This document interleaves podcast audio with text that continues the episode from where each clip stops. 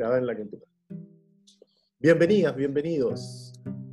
Esto es Prevención 2030, un espacio dedicado a compartir experiencias en el ámbito de la prevención de riesgos. Mi nombre es Rodrigo Domínguez. La idea es conversar con quienes se desempeñan en la ingente tarea de hacer de los lugares de trabajo ambientes cada vez más seguros y más saludables.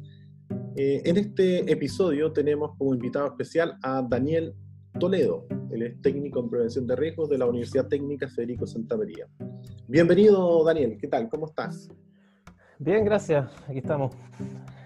Eh, cuéntanos, ¿en qué parte estás ahora? Eh, yo eh, actualmente vivo en Suecia, en Gotemburgo, un poquito afuera de Gotemburgo ahora me mudé porque tuve cabro chico, entonces ya no podía estar en la ciudad grande, estoy un poquito afuera y actualmente me encuentro trabajando en el aeropuerto de Landvetter en Gotemburgo. Ya.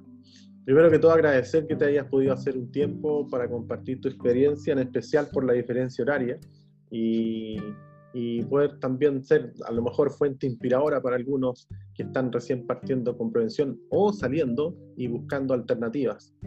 Cuéntanos un poquito la historia de cómo fue que comenzaste a estudiar prevención de riesgos. ¿Qué te motivó a, estudiar prevención de riesgos?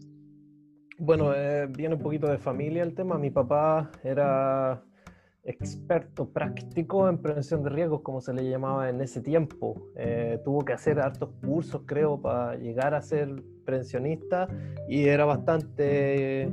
me llamaba la atención, para mí era como un superhéroe. superhéroe llegaba mi papá a la casa con su casco y con su bototo, tenía cualquier equipo y cuestiones.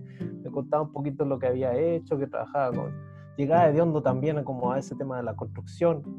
Entonces, eh, para mí era todo un cuento el tema de, de los riesgos me contaba también, en ese tiempo no entendía nada, pero caché que era súper amplio esto. No era solo construcción, sino que era química, biología, un montón de cosas. Y eso me llamó la atención desde chico. Ya. Eh, al salir de la universidad, reportándonos su tiempo atrás, ¿sí? Eh, te fue muy complicado encontrar trabajo o fue más o menos sencillo? Eh, yo diría que más por un tema personal que uno tiene cuando sale de la U, eh, como que se encierra en una cápsula de que es complicado y todo, pero también eh, escuché una persona que me dijo una vez que uno tiene que eh, hacerse como resaltar entre los otros candidatos que hay para buscar un trabajo la universidad solamente te enseña el 0,3% y después el resto lo complementáis tú con, como tú eres como, como profesional. Yo creo que uno crece en la U, te da herramientas para desenvolverte y hay que tratar de sacar lo mejor de eso nomás, pues, pero, pero sí, claro que es difícil cuando gente te pide caleta, experiencia y ah, uno no tiene experiencia al principio, pues, ¿cómo nacer con experiencia? Entonces... Eh, yo que vivía afuera, igual puedo decir que eso es igual en todos lados. E incluso acá es igual. Eh, entonces uno tiene que venderse como, no en el sentido moralmente, sino como un producto que puede entregar un buen servicio. Entonces ahí yo creo que por ahí va la cosa, como enfocarse en, en cómo uno puede resaltar tocó la, la, posibilidad de viajar hace poco, el, año pasado, en Colombia, y me enteré de que ellos tenían una ley justamente para estudiantes que estaban recién egresados. Las empresas deben contratar dentro de su plana, debe estar gente que está recién egresada, así como el tema de la ley de inclusión, mm. dentro de su, de su práctica. Yo encontré genial porque aquí no existe. Claro, acá lo que sí hay eh, son eh, ayudas estatales para empresas que contratan a jóvenes talentos. Ah. Eh, entonces, en ese sentido se trata de como ah, incentivar a las empresas para que contraten cabros jóvenes, pero eh, quizás es difícil porque uno viene de afuera también y tiene que hacerse su espacio ahí como joven y todo. Oye, cuéntanos cómo, cómo llegaste, dónde estás ahora, me refiero situado porque mm. estás en Chile y luego cómo fue el viaje hacia el lugar donde estás ahora, Suecia. Eh, bueno, en Chile lo que, lo que me incentivó para venirme fue un viaje que hice cuando estaba en la U a los 19. Vine la primera vez solo y quedé enamorado de como el orden que hay acá.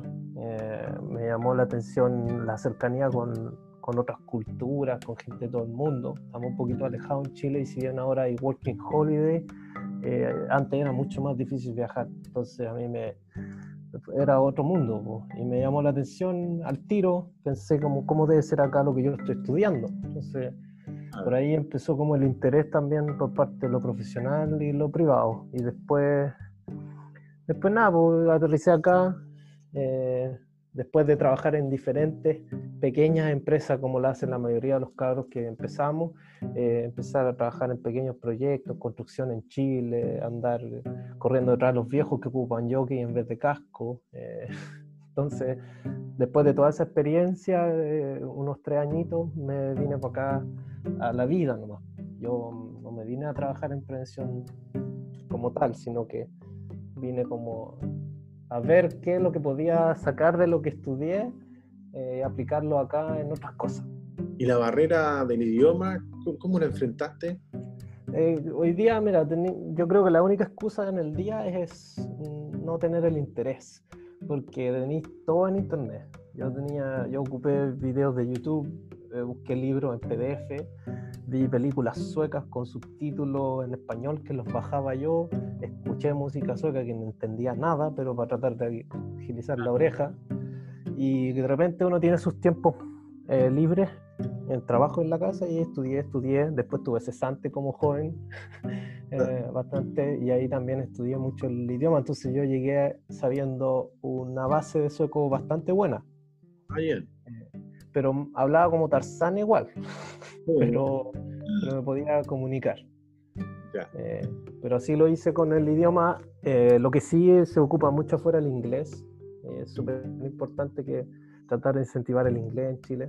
Sé contigo tuve clase y era uno de los pocos profes que incentivaba el tema del inglés, que nos metía terminología en inglés, de health and safety, de todas esas cosas. Pero las películas en Chile todo llega doblado. Entonces ahí uno tiene que, bajo propio interés, hacerlo para después poder salir al mundo y, nada, pues aplicar lo que uno ha aprendido, pero afuera. Mm. Oye, ya que estamos ya en Suecia, en tu lugar, en tu ¿Mm? trabajo actual, eh, ah, ¿cuál es tu día de trabajo? ¿Cómo, ¿Qué desarrollas? ¿Cuál es tu desempeño actual? Mira, si bien yo cuando llegué acá trabajé de todo, trabajé como profe de enseñanza básica, como asistente para niños con autismo, con Asperger, trabajé también eh, haciendo encuestas en la calle. Eh, para mí no fue un retroceso, sino que fue eh, un paso diferente nomás. Eh, también trabajé como asistente con niños que no se podían mover, que están en silla de ruedas, ese tipo de trabajo. Eh, mucho trabajo con gente, mucha psicología, cosas que vimos también en la U. mucho trato. y después de eso, al mismo tiempo cuando yo me vine, hay un, acá en Suecia una entidad que te hace la traducción del título. Ya. Y a mí me hicieron una... Y esto es totalmente gratis. Ni siquiera necesitáis traducir eh, los papeles desde la U a inglés, sino que te los toman en español y te los traducen en sueco para saber en qué nivel estáis. Y ahí yo estoy súper agradecido en la Santa María porque yo, siendo técnico, me dieron el grado de ingeniero en ejecución acá, porque acá no existe una carrera tan interiorizada como la de técnico universitario o la de ingeniero en ejecución en Chile, sino que es más que todo como un, una carrera más corta de dos años, lo que es prevención, y de ahí uno va haciendo cursos. Entonces me hicieron, eh, me hicieron esa convalidación y yo...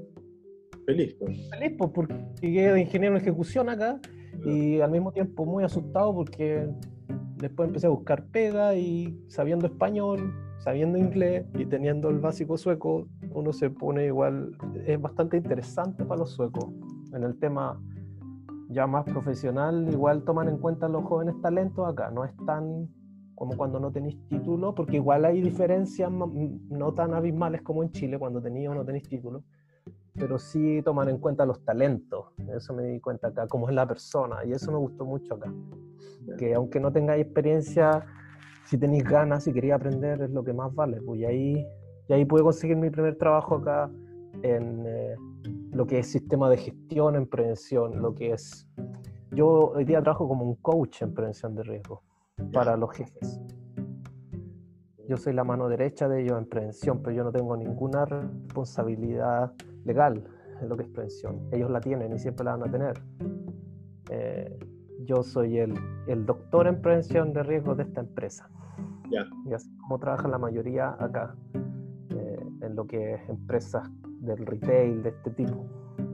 O sea que cada uno de los que forma parte de, de la transformación de la materia prima en producto terminado tiene su rol y responsabilidad activa en la prevención de riesgos. Sí, todos, son todos están incluidos, los que tienen eh, a cargo personal eh, tienen esa responsabilidad eh, y los trabajadores obviamente también tienen la responsabilidad de seguir la, la que le llamamos acá las rutinas, que son los, los procedimientos de trabajo, las instrucciones, todo lo que se va dictando y además de participar activo en la prevención, si ven a un viejo sin casco, decirle también, ir y decirle que eso no se tiene que hacer así, que todos tienen que trabajar como un núcleo en prevención. Y yo soy el soporte experto en ese tema. O sea, cuando necesitan hacer algo un poquito más complejo me llaman, cuando necesitan ayuda con algún tipo de conflicto, con eh, los comités y esas cosas. Eh, entonces yo metido también ahí. Entonces ah. trabajamos muy sistemáticamente. Oye, fuera de, esta entrevista, eh, previamente a esto me comentabas que estabas de alguna manera desarrollando actividades que, iban por la línea no necesariamente 100% de prevención.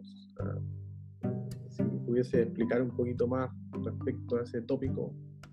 Eh, actividades eh, fuera del trabajo o en el trabajo. Actividades fuera del trabajo. Eh, sí, yo también hago clases de sueco. eh, la hago por tele, por Zoom, por Skype. Eh, y es más que todo gente que está interesada en aprender el idioma, venirse para acá, tratar de incentivar.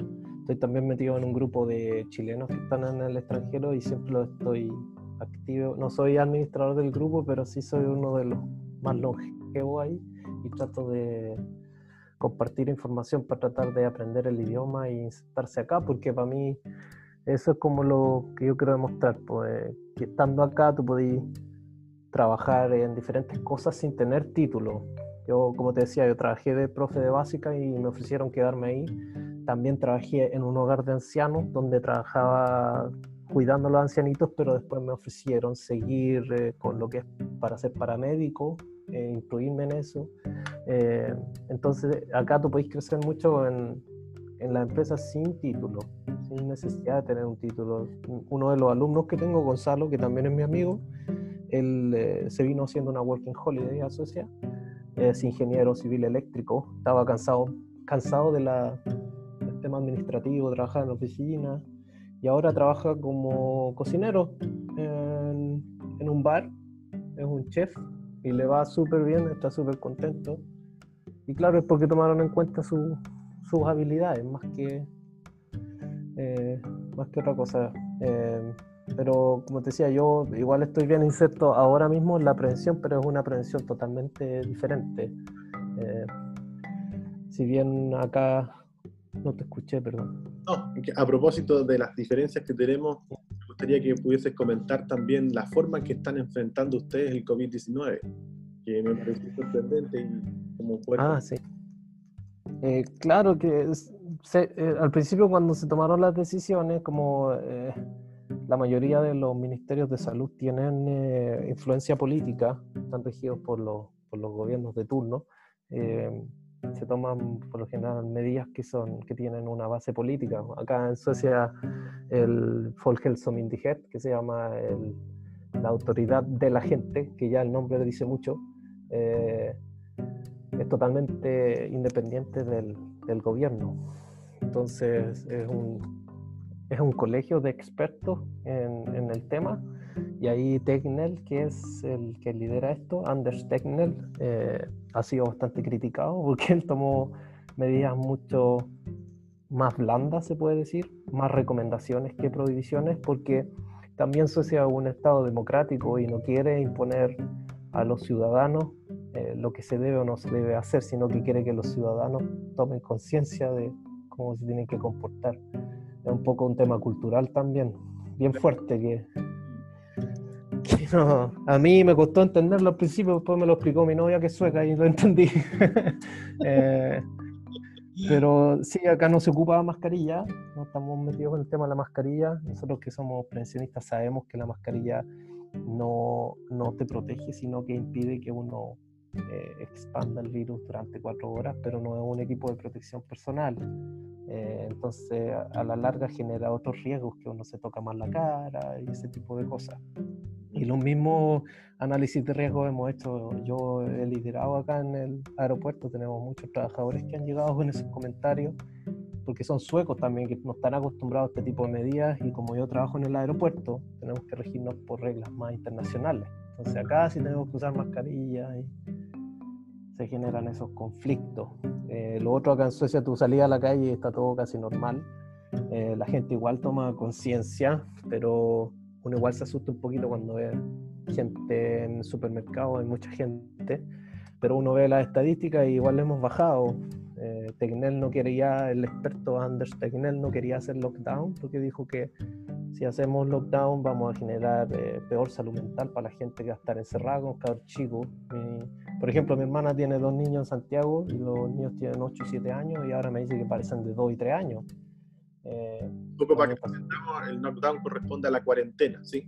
Sí, la cuarentena, claro. Imponer cuarentena a uno por un tema de democracia, no le puede impedir a la gente salir, y otro por un tema de que te va a generar a la larga peores consecuencias, pues o sea, tenía el tema de la alimentación, como come la gente, no, la gente no come verdura, va a comer los, los abarrotes que, que, no se echan a perder porque podéis salir cada, no sé cuánto se puede salir ahora en los lugares que hay cuarentena en Chile. Creo que eran 10, 14 días. También, la actividad física. Claro, la actividad física y todo. Sí. Eh, sí, después nos vamos ya más, eh, más todavía eh, en detalle el tema de la vivienda, que las viviendas son mucho más grandes, no hay tanta gente por metro cuadrado como en Santiago, entonces hay otras condiciones también para, para tratar estos temas. Pues, es otro mundo en ese sentido. Claro. Volviendo un poco ahora a tu actividad actual, eh, ¿Mm? ¿Pudieses ordenar tu día más o menos cuánto tiempo dedicas a reuniones, cuánto tiempo dedicas a hacer terreno o a contestar emails? No sé. ¿Puedes hablar respecto a eso? Mira, ahora con lo del corona, es casi 90% mail, conversaciones por computador, porque tenemos muy pocos trabajadores acá.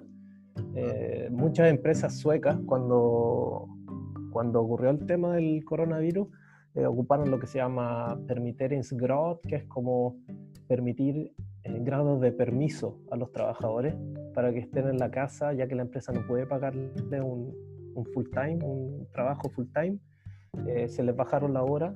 Tenemos trabajadores que trabajan 20, 20%, otros que trabajan 50%, yo trabajo 60%. Pero como este es un Estado benefactor y tiene lucas eh, por todos los impuestos que pagamos, eh, entre otras cosas, el Estado subvenciona a las empresas eh, con lucas para que los trabajadores lleguen a un 93% de su sueldo, aunque trabajes 20%, aunque trabajes 50%. Entonces, yo no me he visto tan afectado ni los trabajadores tampoco. Han sido como estar más en la casa y tratar de acostumbrarse a, eso, pero cuando la situación está más normalizada, volviendo a la pregunta, eh, estoy 60, 40, 60 en lo que es sistema de gestión, 40 en lo que es terreno. Y me encanta acá el terreno porque en el aeropuerto tenemos bomberos, tenemos policías, tenemos lo que es limpieza, tenéis los que trabajan en información, tenéis los que trabajan con empujando los aviones. Eh, es como una tenéis de todo un poco, riesgos de todos los tipos. Justamente, ya iba la otra pregunta, ¿cuáles son los riesgos que tú más o menos visualizas en, tu actual puesto de trabajo? Eh, para lo que es los jefes acá, en lo que es oficina, lo primero es el tema de, eh, acá se llama Arbeitsbelastning, que es el eh, exceso de sobretrabajo, el exceso de trabajo, el, el estrés creo que se llama eustrés o distrés, no me acuerdo, tú me pasaste eso. Pero el estrés negativo, eh, mucho estrés, lo que pasa es que los jefes acá se les pasa una mochila con responsabilidades, pues el tema de la prevención la tienen ellos, y ahí yo soy un coach nomás, entonces hay que darle buenas herramientas buenas, eh, buenas, buenos formatos para que trabajen con lo que es análisis de riesgo y eso. Y afuera, los riesgos más grandes que tenemos son eh, cuando llega el avión. El avión tiene un proceso que se llama turnaround, que es cuando llega, eh, se estaciona y después se tiene que ir de nuevo con pasajeros nuevos. Llega, deja pasajeros, igual que como un bus. Y ese proceso se llama turnaround. Y en ese proceso eh, ocurren muchas cositas, porque ahí tenéis los, eh, los camiones eh, que vienen con el, con el jet A1, que es el combustible para los aviones. Tienes los otros camiones que chupan el hielo de las alas. Tienes los escaleras que vienen, que son móviles, que se ponen para que la gente pueda bajar tienes los push truck, que son las grúas que empujan el avión porque el avión no tiene marcha atrás. Eh, tienes los bagage trucker, que son la, donde van las maletas, todos estos bolsitos. Además de que tienes todo lo que pasa por ese camino que se llama INRE-RAM, que es una carretera chiquitita que tenemos en, en ese lado del aeropuerto. Entonces ahí pasan camiones de bomberos, pasan los camiones de seguridad que tenemos, que tienes que estar rondando, que no pase nadie a, terreno airside, que después del control de pasaporte. Entonces ahí... Buses no, buses no pasan. Sí, tenemos buses para los pasajeros también cuando llegan eh, en remote, cuando el avión se estaciona lejos del terminal y hay que tirar buses. Entonces hay mucho, mucho, mucho riesgo de lo que es colisión, lo que es eh, incursions, es el riesgo más grande que son. Lo, puede ser colisión o puede ser un, choque. Claro. Entonces hay harto riesgo físico ahí. Sí, sin duda. Eh, y lo otro, ya porque ¿Mm? casi el cierre, algunas ¿Mm? simplemente para romper el hielo, porque era interesante, se hizo muy breve la entrevista, la, pasé demasiado rápido. claro, pasó, es que tenía muchas cosas que contar. Entonces, preguntas como para romper el hielo. Si tú fueras superhéroe, ¿cuál sería tu poder? Eh, uy, justo estaba viendo una película de superhéroes, volar. Me gustaría volar. Volar, ah, bueno. Volar, me voy volando a Sudamérica. mira, mira. Eh, y la última pregunta, ¿cuál es la habitación favorita de tu casa? Eh, la cocina. Sí, mira. Sí, ahí donde nos juntamos con mis cabros chicos, mi novia, ahí, donde queda la crema. Tengo dos guaguas. Quería agradecerte por, tu tiempo, que, eh, al haber dedicado este tiempo para este podcast. Así que muchas gracias y espero prontamente ponernos en contacto para seguir eh, conversando. Ningún problema, gracias a ti. Súper entretenida la conversación. Vale, nos vemos. Muchas gracias. Chao. Chao, chao. chao.